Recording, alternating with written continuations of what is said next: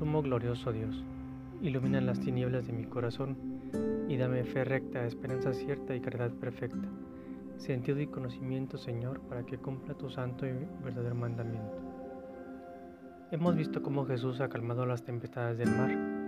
Hoy vemos cómo se enfrenta, se enfrenta a un enfermo mental, un endemoniado, un atormentado por una legión de demonios que no le dan la paz y la tranquilidad a este hombre que vive en su impureza, quizá muerto en vida. La legión de demonios quería ser arrojada a los cerdos, porque recordemos que este animal es símbolo de impureza para los judíos. Estos cerdos, temiendo el poder del Hijo del Altísimo, se arrojaron al mar, que toma el significado del mal.